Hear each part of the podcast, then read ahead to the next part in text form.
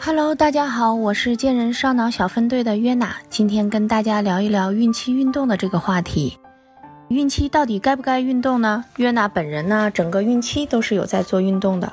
孕前体重一百斤，身高一百六十六公分，整个孕期重了十一斤。约娜的小宝宝足月，并且过了五天分娩，没有催产。小公主五十二公分长，八点二斤重，应该算是一个非常健康的大宝宝了。但因为整个孕期运动的关系，非常顺利的自然分娩。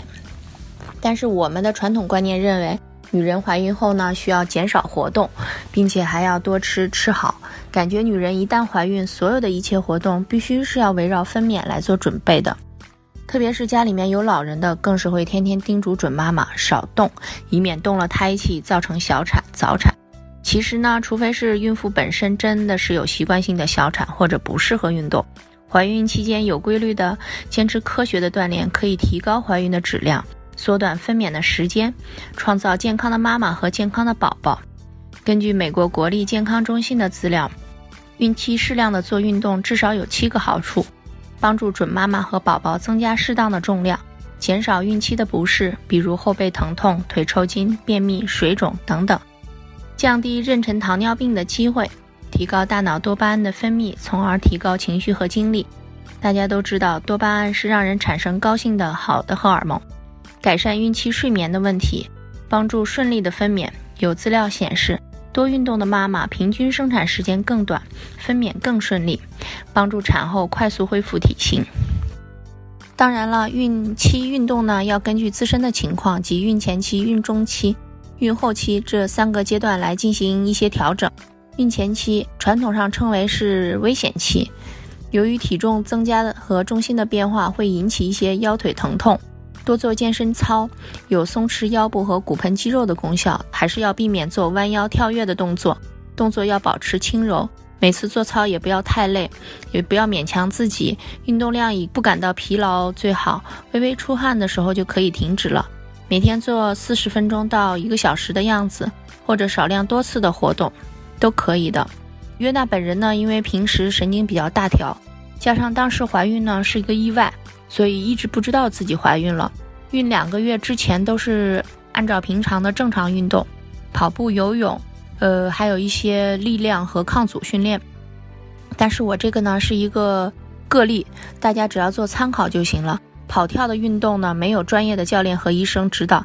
孕早期还是要尽量避免的，还有一些举手伸臂的动作也是要尽量避免，比如说我们嗯伸伸胳膊拿那个高处的东西的这个动作，就会就比较危险。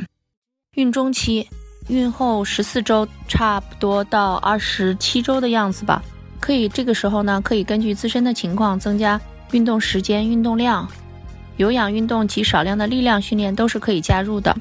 呃，游泳啊，孕妇健身操啊，慢舞啊，孕妇瑜伽呀，这些都是很好的运动。国外助产医生呢，非常推荐的是游泳和走路。游泳呢，能改善心肺功能，增加身体的柔韧度，增加体力，以减少分娩的时间。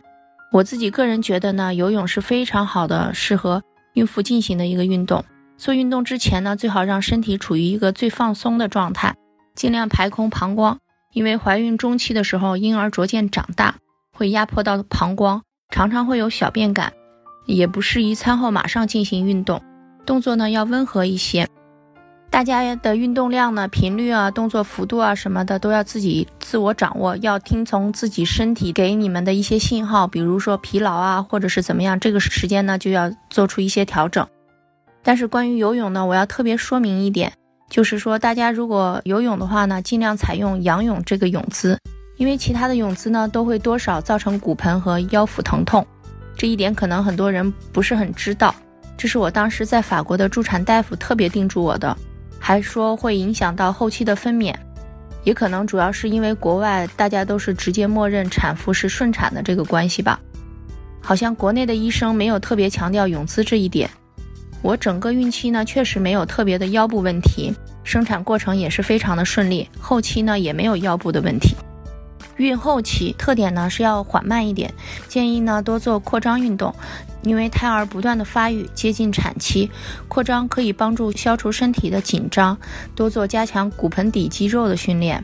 可以使婴儿更容易入盆，同时加强腿部啊、手部等肌肉训练，为分娩过程提前做好体能和肌肉的训练，避免做剧烈的运动。嗯，因为这样子的话可能会比较容易使婴儿早产。约娜呢，从孕中期，呃，到生产前一天都是在有做运动的。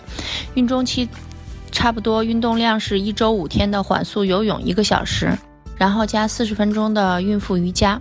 一周两天散步到一个半小时的样子，这个运动量是一直维持到产前的头一天。另外，我要说一点，如果大家有宝贝臀部的情况，就是那个宝宝臀位的情况的话，有一个动作大家可以试着做一做。这个也是我的助产医生教的，呃，有点像那个瑜伽的婴儿式。身体下面呢可以放一个枕头或者被被子来保护腹部。这个姿势呢可以帮助宝宝呢。尽快转入头位，还能放松背部肌肉。我们讲了一些这个孕期运动的问题，那我们讲一些这个孕期饮食的问题吧。传统的认为孕期呢一定要多吃一点啊，吃好一点呢，说是一个人吃了两个人的食物啊，其实不然，因为法国医生说孕期只需比平时的饮食再多三百大卡的食物就可以了。三百大卡是一个什么概念呢？随便一个果仁巧克力棒。或者一袋一百克的饼干都快要超过五百大卡了，所以的话，我觉得正常饮食就可以了。我自己是正常饮食的，但是饮食呢应该更多元化一点，品种更丰富。法国医生建议奶制品要稍微多摄取一点，因为他说一亚洲人的奶制品摄取量不是特别够。我当时的医生非常推崇的是原味的那个酸奶，无糖原味的酸奶和纯发酵的硬奶酪。说跟我，他跟我讲，他说这个是最好的蛋白质和钙来源。另外还有不停的叮嘱我要多晒太阳，说这样才能帮助更好的合成及吸收钙。整个孕期呢，如果不是特殊的情况的话，他们不会建议孕妇添加任何的补剂。这一点可能和中国医生有一点不同。我整个孕期也是没有添加任何补剂的，尽量呢是从原食物中提取。不喜欢奶制品的准妈妈呢，可以加一些坚果类。基本上呢是嗯遵循三低一高和新鲜水果的饮食原则就可以了。新鲜水果蔬菜要多吃，但是呢不可以无节制的吃水果，很容易造成血糖过高或者妊娠糖尿病。三低一高就是低油、低糖、低盐的饮食，还有呢多摄取高纤维的食物，再配合新鲜的食材，要尽量避免加工的食物。千万不要以为自己怀孕了就可以肆无忌惮的大吃大喝了，这样子呢。不仅胖了自己和宝宝，但是呢，却并不能保证宝宝是健康成长的，而且还很容易造成宝宝头大。宝宝头大呢，就会直接造成分娩困难，会胯变宽，产后呢恢复也非常困难。呃，我自己孕期呢也没有特别进补，就是饮食正常，但是有特别注意了饮食变化的多样化，然后减少了一些垃圾食品呢。但是我平常也没有怎么吃垃圾食品，有时候还会偷偷的吃一些冰激凌啊，这样子。下午的时候会加一餐，加一盒原味的无糖酸奶和一个水果。基本上孕前期两三个月的话，有妊娠会有妊娠反应的，可能不太会长体重，有些人会重一点。三个月以后呢，开始长体重。整个孕期的话，到孕中期每个月呢。医生建议是最好控制在零点五到一公斤，这个这个标准是最好的，因为孕后期的时候体重会长得比较快。如果要是长得快的话呢，医生还会有有节制性的，就是说强制性的要求要调整一下饮食，这一点可能又是跟国内不太一样了。最后呢，非常感谢阿达和烧脑小分队提供的这个分享平台。让喜欢健身和运动的人可以在这里分享自己的一些心得啊，和一些健康的 tips。祝愿各位准妈妈好运，收获一个健康的宝宝和一个健康的妈妈。